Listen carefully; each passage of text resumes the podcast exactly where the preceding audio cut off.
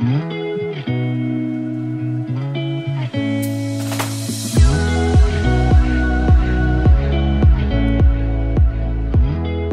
大家好，欢迎来到 Annie 爱情急诊室，我是 Annie，你的爱情诊疗师。在这里，我会解答大家在感情上遇到的疑难杂症，陪你在爱情里成为更好的自己。喜欢我的节目，欢迎到 Apple Podcast、Spotify 给我五星评价，也可以小额赞助我们，支持我持续带来更好的创作给大家。今天这一集想要跟大家分享一下我最近在实施的一个实验吗？该说是实验吗？我也不太确定该怎么说它。反正我最近在养成一个习惯，然后跟大家分享一下。就是如果你想要尝试看看，但是却没有动力的话，或许可以试着跟我一起做。那我最近呢，就是在练习用写日记的方式来写下自己的变化。那其实当初为什么会想要去写日记呢？是因为就我之前有常常在好日历去刻做文章嘛，那就是我会写一些跟爱情成长有关的文章，然后到好日历那边，那很开心就收到了好日历的 AR 版，就他们平常都是在 IG 上面会有，比如说一月一号，一爱自己。一月二号记有毒的关系，比如说像这样子的，就是每天都会有咦怎么样怎么样怎样记怎么样怎么样怎么样，然后他们后来就把那样子的贴文做成了二零二三的年历，然后做成了一本，那个真的超级漂亮。现在我不太确定还有没有在卖，因为他们有说就是只刷那一次，那我可以把链接放在资讯栏，我之前有分享过蛮多次，而且它还有就是附赠明信片的套组。而且它那个明信片很酷，就是会让你自己压日期在上面，就是因为它每天都是做成日历嘛。那你它里面就是明信片是做成那个日历的卡片，然后你可以比如说有姨生日快乐什么之类的，那你就可以压上你自己朋友的生日或者什么，然后写卡片给他。它是用一个那种拓印的板板，就有点像小时候不是都会玩一种尺，是尺上面有图案，有圆圈啊，有爱心什么，你就可以画。那它上面那个图案就是数字，你就可以压数字上去。反正我就是收到了那个好日历 AR 版，对我看到有人这样讲，我觉得很有趣，我决定要引用他的说法，实体的好日历。那我收到那个，我就觉得哇，真的是从来没有看过这么这么漂亮、这么精致的文创周边，对。然后我就觉得这个真的太漂亮了，舍不得用，可是又觉得不用很可惜，因为日历就是一年就那一本嘛，那你以后不会再有重复一样的。一样的日期，就是因为它连那个西元年啊什么的都有印象，就像以后就不会有再有重复的日期了嘛。那这一年就是这一次，你不用也很可惜，虽然舍不得用，但是不用也很可惜。那日历顾名思义，它就是要一天一天的撕掉嘛。然后它刚好也是就是有设计那个撕的凹痕，然后有一个架子，那也可以挂起来，反正你每天就是当日历这样的撕。然后我就觉得。我很舍不得撕掉，就是我觉得这一本我想要留着它完整的，可是留完整的好像又失去了它当日历看的那个功用嘛。就是你每天要看它今天星期几啊，然后上面写今天要叫你做什么事。所以后来我就想到了一个方法，可是我觉得它是可以把这一本留下来，但是可能会让你的那个纸有点皱皱蓬蓬的。反正我把这本当做我的日记。那我每天呢，就是翻开到那一天的那一页，然后看它上面写的。比如说，我们就来随便念一个好了。它比如说，它现在一月十四号，那我翻一下一月十四号的。一月十四号，它就会写说，二零二三年一月十四是腊月二十三，然后星期六，一独享自我。不用害怕孤独，试着去感受那属于你的时间与空间，在没有别人的世界里，好好修复自己。那我就会觉得，诶，看完了今天，我就去回想一下自己今天跟这句话有没有什么关联。比如说，像今天的我都在自己一个人的录音，那我就会觉得，对啊，自己录音，嗯，比如说很多人会跟我讲说，诶。你的节目很特别，一直以来都是单口居多，比较没有像其他节目都是对谈的，一个人可以撑讲话讲四十分钟，讲一个小时是一件很厉害的事。好，那我可能就会想到说，对啊，虽然我今天都是自己一个人，可是我享受我自己一个人的时间，然后发挥了很多创作，录了很多音。那我就会在想，哇，对啊，真的是在没有别人的世界里，好好的去修复自己。那我可能就会把这相关的感受，或是今天发生的一些比较印象深刻的事情记录下来。那我觉得这个东西让我回想到古人所谓的“吾日三省吾身”。对，为什么要突然这么那个这么文绉绉？对我觉得其实以前都会觉得说，你一直去反省自己，不是一件。很有压力的事情吗？因为当我跟我的朋友在说，诶，我最近写日记，然后我就把这个当做是一种吾日三省吾身的方法，就是我会早上、中午、下午都找一个可能我觉得我可以再变得更好的事情来思考。那我跟其他人讲的时候，他们都觉得好像听起来很有压力。可是后来我觉得这是一种让自己最低成本的变得更好的方式，因为如果你是。因为我觉得，像我之前那个二零二三新年的那一集，我就讲到嘛，我其实以前都是一个不太喜欢记录。应该说，我可能大学的时候还蛮爱的。我大学的时候很喜欢拍照，然后喜欢发文、发现动干嘛的。可是后来，因为随着可能事情比较多，还有自己在人际关系上面想法的一些转变，所以就变得没那么喜欢记录。可是后来，我就发现，我要感受到我自己的改变，就需要时间的加成。比如说，像是。我要到了二零二三，然后节目做到八十几集的时候，我才发现哇，我这一年可能都没有停更几次，然后就从这样三十几集到八十几集，我自己也成长很多什么的。那我可能就是必须要时间来拉开这个。拉开这个美感，我才会发现哇，原来我成长那么多。那我等于说，可能醒思自己一次都是时间尺度很大的。比如说，我可能要一年才会去想一次我自己做了什么事，看到别人都在回顾，我才会想到哦，我自己做这些事等等的。这个间距就会变得拉得很大。那我自己可能在这个过程中也没有一直在修正的感觉。所以，如果我们把这个时间尺度缩小，缩到比如说像有些人是写周记，有些人是写日记。有些人可能像我一样，我说我早上、中午、下午都想一次，那这可能每个人的时间尺度不一样，但是我相信适度的安排一个适度的规划，会让你比较能够一段时间就检视一下自己的想法。而且我把所有的东西都记在这本上面，那我每一次，因为它也很漂亮嘛，它每一每一页都有一些金句，所以我其实就是在翻到我今天的这一页的时候，我也会。呃，逐一的去翻，然后去思考，诶，我前几天其实写了什么，我进步了什么？那其实我会想要做这件事情有两个原因，第一个是我之前采访到了一个，呃，他现在应该是研究生吗？我不太确定他的身份，反正我采采采访到了一个女生，她应该二十三岁左右，然后她说她她跟我说她跟她男朋友交往了七年还是九年，总之就非常非常久，从很久以前可能。学国中国中的时候的学学生时代就开始交往这样子，然后呢，他他就说，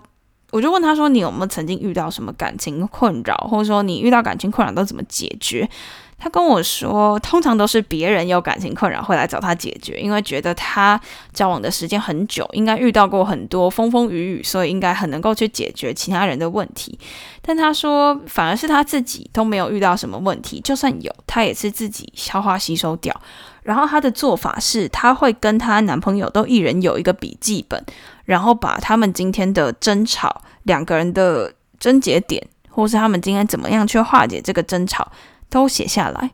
然后关于这个件，比如说他们今天为了，比如说他们今天为了，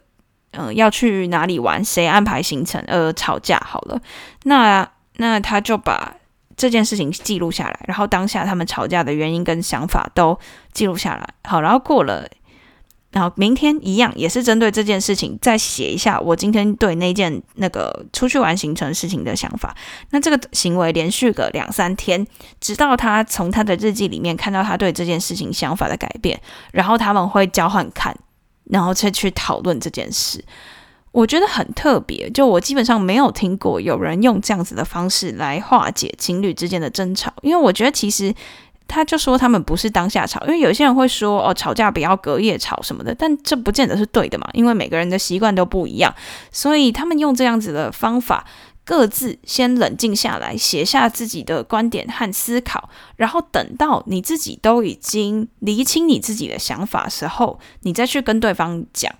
那这样子其实会在一个冷静的状态，而且自己已经先内化过那些观点，那再去跟彼此讨论的时候，也都会比较有成长。那这就让我想到说，像我跟我朋友讲说，诶，我烦恼什么事情，我心情为了什么事情而心情不好，通常我也都会是等到我自己已经把那些情绪消化完了之后，我才会讲。像其实我之前有在节目里面还有直播里面讲到说，我。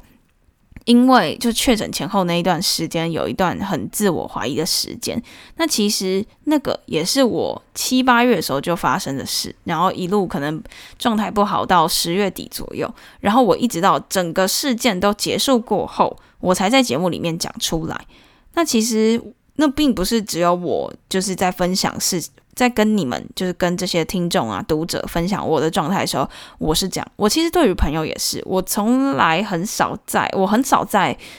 难过的当下就去找其他人倾诉。我通常都是会过一段时间，我自己一直想、一直想、一直想，想到我觉得我已经慢慢理出一个答案的时候，我才会去跟其他人讲，说我遇到了怎么样的问题。一来是我。有点不太知道怎么样回应其他人的关心。以前啦，就是别人关心我说：“哈，你怎么遇到这些事情？我要怎么关心你什么的？”我不太知道应该要怎么样回应其他人的关心。而且，其实通常会让我心情不好的事件，可能都蛮大的，就是可能只有我自己才有办法解决。所以，我会觉得，哎。要再花一些时间心力去回应别人对我的关心，我可能比较做不来，所以我会选择自己先想好一套想法，先梳理清楚之后，我再去跟其他人讨论。而且这个时候，别人给我的回馈，我也比较能够听得进去，然后让我能够再继续的去反刍这些思考，然后变得更好。所以其实通常我的习惯就是这样。那现在的差别就是，好，那我也试着把它。记下来，因为有的时候你不想，你就不会，你就不会去想了。就是你没有告诉你自己有这件事情，其实你就不会，你就不会去想了。那我不知道之前有没有讲过，就是比如说我要采访别人，即便是我再再熟的朋友，像纳比这种的，我也都是会先列好访纲给他，因为我觉得就是你给他访纲。他可能不太会特别去想他每一题要回答什么内容，但是他潜意识里会有一个这样子的印象存在。然后比如说在他洗澡的时候啊，搭车的时候，那些放空的时候，可能有意无意就会想起来这件事情。然后在他受访的时候，也会讲的不比较顺。那像我自己其实也是这样，我节目上面要做的事，然后可能我要发的一些企划、发的一些活动，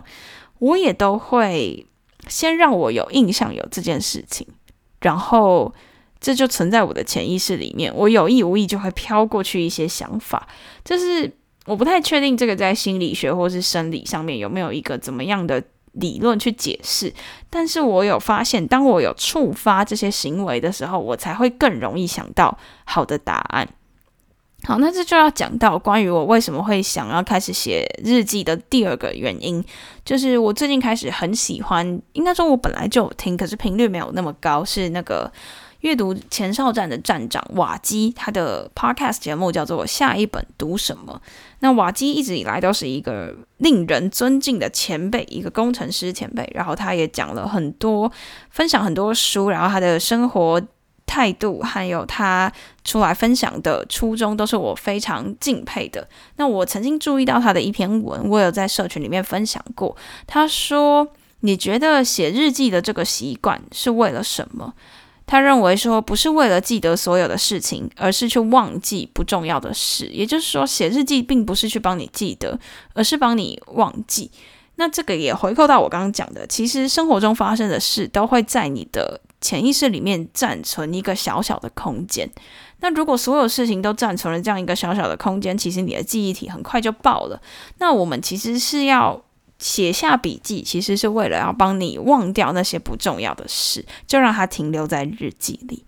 那他说，有写日记的人能够忘掉很多琐碎的事情，他们将有趣的资讯和复杂的情绪收纳到收纳到日记本里面，把其他的通通都忘掉。那没写日记的人却被太多破碎的记忆纠缠，他们隐约记得那些复杂的感觉和未完成的任务，却分不清楚哪一个重要。那这就是我刚刚讲的潜意识的那个问题。因为其实像我自己也算是一个我觉得基本上算是一个过。过目就不太会忘的人，就是我会一直记得那个画面在我的脑袋里，然后那些画面都会给我压力。然后我最近也觉得这个好像是造成我之前颞颌关节有一点问题的原因，就是我每天晚上都会觉得我好像有一些事情还没想完，还没做完，导致我都会带着这些东西到我的梦里，然后我就会睡觉的时候一直咬牙切齿，咬得很用力，白天起来就很酸，嘴巴张不开。然后，嗯，甚至这影响我不能去拔智齿，因为我嘴巴张不开，那可能会更不舒服这样子。结果当我开始写日记，差不多是在嗯年底吗？差不多那个时候，还要加上，就应该说我开始去思考这个问题，大概是在年底，然后正式写日记是在二零二三开始。我发现，我不确定有没有关联，但是真的这么巧的，就是我好像比较没有。那么会咬牙切齿了，然后嘴巴的开嘴巴的开合也越来越顺畅。就我之前真的是直的直的塞手指头进去，只能塞两只，我现在已经可以恢复到就是正常的四只了。所以我就觉得，诶，这件事情其实好像就是对我来说啦，不管是生理上还是心理上，好像有一点点帮助。那其实这个写日记的方式也不见得是局限于写字。它也可以是拍照、录音，或者是你写一个语录下来等等的都可以。像我现在，其实我觉得录音某种程度上就是在帮我思考，我此时此刻帮我记录我此时此刻的思考。那以后我再回来看，我就会发现我其实成长了哪些哪些点等等的。那像我现在写日记也是，然后包括我也重拾了我以前摄影的兴趣等等的。这些我觉得都是我想要试着用这个记录的方式来调整我之前什么都往脑里面塞的这个会让我压力很大这个恶习。然后我目前测试了半个多月下来，我会觉得还算蛮有用的。然后瓦基最后他就说，写日记其实不是为了每天记得，而是为了每天忘记。你的专注力值得放在当下最重要的事情上。对，所以其实我自己在经过了这一次的这一次的就这个实验之后，我觉得其实是蛮有用的啦。对我来说，那之前我也有在社群里面发起像是书写修复练习啊这样子的。这种也是用靠书写来把自己心里面的一些情绪放放到书写里面，然后帮助你。你每次回去回看你之前写的东西的时候，你也会更理解当初为了什么而爱，为了什么而不爱，然后心里面有哪一些芥蒂，哪一些事情是可以慢慢的跟自己和解等等的。那其实我知道，陆陆续续都一直有读者来私信我，跟我说他们有在使用记事本里面的书写修复练习，然后。但是可能不好意思剖出来给大家看什么的，但他们自己都都有在私底下写在本子上面练习，也有感受到他对他带给自己的变化。那那些都在我们社群的记事本，我也不会删掉。所以如果你想要体验看看的话，可以试试看。那之前也有我的朋友，就我本来以为他是一个，就是他是一个工程师，然后他就是那种很。大家网络上所谓那种典型的工程师直男，但他却跟跟我说他在练习写感恩日记，然后我就觉得很特别。就是我通常觉得感恩日记啦，我我看来我看到的人可能比较多是比较不会是我们所定义的直男会去做这件事，可能是生理女性比较多，或者是遇到了一些心里面心里面的困难的人。比较会去写感恩日记，那我其实以前也有实施过一段时间，但后来就断掉了。然后这个工程师朋友就跟我分享说，他写感恩日记起初只是因为就是他参加的一个组织有这个规定，可是后来他发现感恩日记因为每天要写下三个你感激的人事物，会促使你去回顾你的这一天，以及去发现其实你。因为你为了要写出三个，你平常没有观察有谁是需要被感谢的，然后你刻意去观察你生活当中那些值得被感谢的人事物，你会发现其实生活当中有很多美好的事，然后嗯，有一些你不曾留意过的风景。然后他就跟我说，他最近也在实施这件事，就更让我觉得，嗯，写日记是一件不错的事。不过呢，之前社群里面也有人讲到说，如果当你今天在一个状态非常非常非常差的时候，你可能不见得那么适合感恩日记，因为感恩日记是要把好的事情挖出来嘛，挖出来记录。可是你如果今天状态真的很差，你可能会觉得。去写感恩日记，很像把自己掏空，因为你会发现，我就是更恶性的觉得，好像自己生活里面都没有什么好的事，都没有什么好的事情可以拿出来写。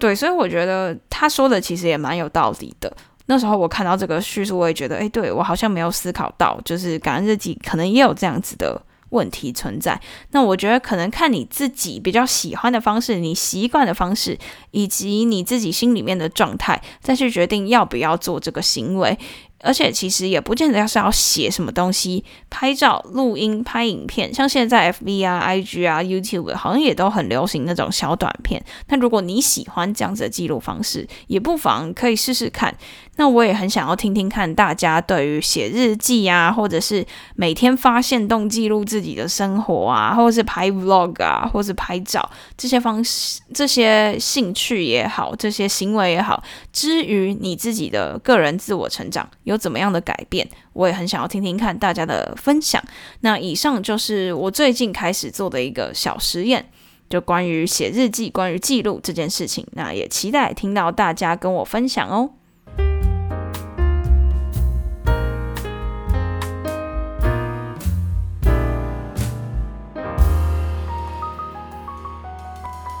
天想要来跟大家聊一聊友情这件事情。因为我之前在平科大吧，平科大演讲的时候，然后还有我之前开的一些表单，有人跟我说：“哎，你可不可以？哎，你你可不可以分享一些关于友情的事？”那我自己觉得说，友情、爱情、亲情其实都有蛮多很相似的元素，所以今天想要特别抽这一点点时间来跟大家聊聊关于友情这件事。因为我之前跟我跟娜比是认识十多年的朋友，那我们也一起录了三四集吧。就节目上不妨可以常常听到娜比来录音。那其实，在跟他录音的时候，就我从创节目一直到现在，他来了四集，然后他也一直都很支持我的节目。但其实，在十多年前，我们就是是当时在国中的乐团吧，算是最好的朋友。可是，一路上。我发现，我们就我们那个时候很好的有很大一群，可是现在会稳定聊天的越来越少，甚至我国中会联络的，可能就只剩下纳比这个人。那一开始其实我们都很感叹那些东西的消失。就以前我们一起比过很多赛，得了很多奖，然后创下了很多那个时候的记录。然后那时候我们就是一群好朋友、好战友。可是到最后发现。在这台车上面，这台列车上面的人越来越少了。然后一开始很感叹，甚至我曾经想过办那种类似同学会的活动，来把大家揪回来。可是，然后看那时候看到就是大家兴趣缺缺的样子，我还很难过。可是后来经过了呃一两年过后，我发现其实有的时候朋友越来越少，是一个你正在成长的过程，因为你更知道自己想要什么。我觉得这其实就跟我讲的爱自己是很像的。你知道自己想要什么，所以会知道哪些关系是适合留下，哪些关系是不适合留下。包括可能以前有上过节目，或者是我在节目里面，呃，分享过我曾经跟哪一些朋友聊到什么事情的那些朋友，可能现在不见得是我的朋友了。因为我觉得适合的人，他了解你的人，你们合拍的人，他就会在你的列车上。可是。不适合的人，他自然而然就是会离开，这是一个很注定的事情。那我刚前面有讲到说，你会学着去分类朋友，这是什么意思呢？我觉得有一些人，不知道你们有没有这种感觉，就是有一些人他就是适合跟你出去吃饭，跟你出去玩；有些人他就是只适合跟你聊课业、聊工作；有一些人他就是适合跟你聊比较内心的东西。那有的时候这是不能兼具的，就是你的酒肉朋友可能不见得是你的心灵导师，跟你一起在那边吃喝玩乐的，很难跟你聊内心。然后可以跟你聊内，好饶舌，可以跟你聊内心的那些人，不见得可以跟你吃喝玩乐。在我过去的生活经验当中，确实是如此的。我高中的时候有一群很好很好的姐妹，因为我之前是读女校的，然后就我们大家都是女生，所以其实。很快就是就是怎么讲，大家都是大家彼此的好姐妹啊，都有很多话聊。不管是一起出去吃东西也好，一起聊内心也好，都非常非常的合拍。然后我们一直到上了大学，都一直一直保持联络。可是后来我发现，我跟其中几个人就不见得是这么全方位的朋友了。有些人我连，甚至有些人我连跟他一起去吃喝玩乐，我都觉得有压力。那这个时候，我一开始其实很。很难过，就会觉得说，哎，以前我们明明都是朋友的，为什么后来会变成这个样子？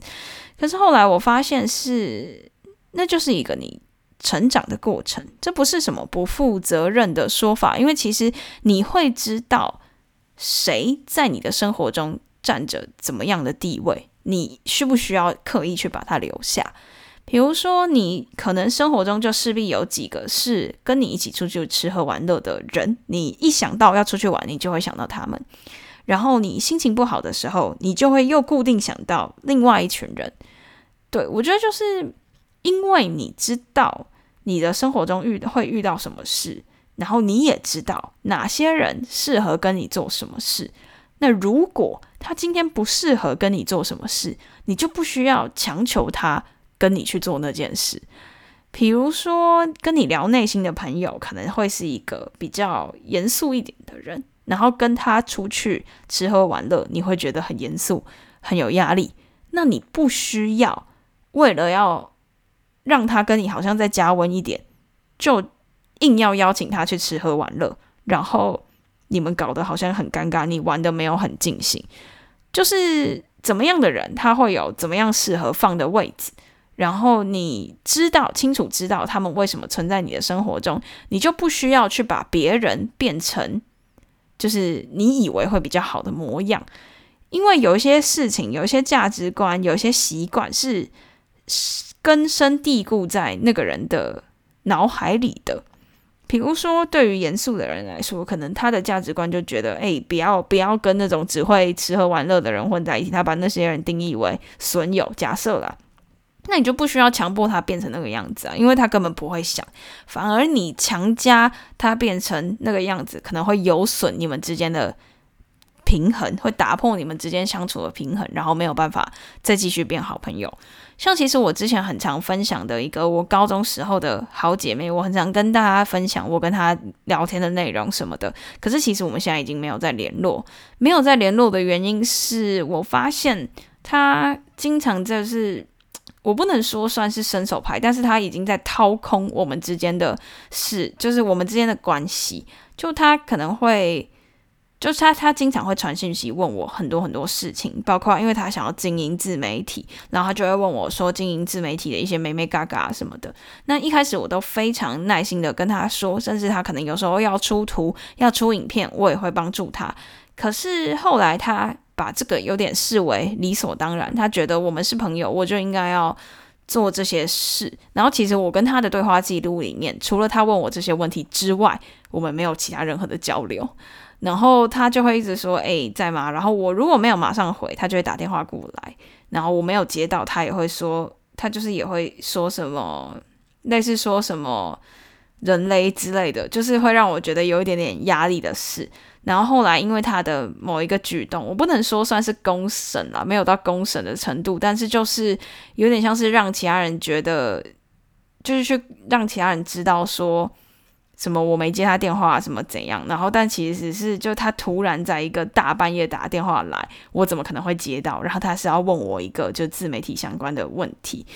然后那时候，其实我在那个过程中，我都会觉得啊，是好朋友，应该就是要去尽尽可能的去帮助他。他有这个问题啊，刚好我也会，那我就可以帮助他。那朋友就是应该这样子，互相互相的。可是后来我发现他是有一点带着，就是如果我没做到的话，他会情绪勒索我，然后也会，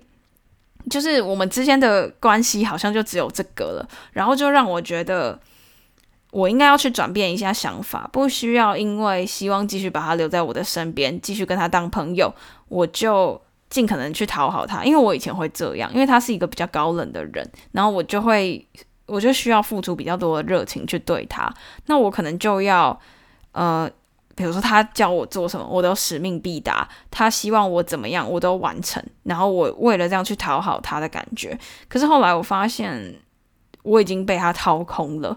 那我就试着让自告诉自己说，或许你们缘分就是尽了。那他。不适合的人，我们就让他让他下车。就适合的人本来就会上车，就会留在车上。可是不适合的人就会慢慢下车。那在你成长的过程，就是你的这个人生列车不断的有人上车，有人下车。你不需要，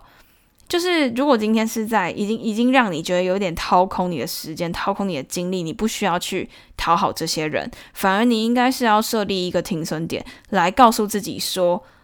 你知道你想要的是什么，那你就会知道怎么样的人适合留下，怎么样的人适合离开。那这样子的想法，不论是在友情上，还是爱情上，甚至是工作伙伴上，其实都是一样的。我也一直在学习，在我的工作团队上，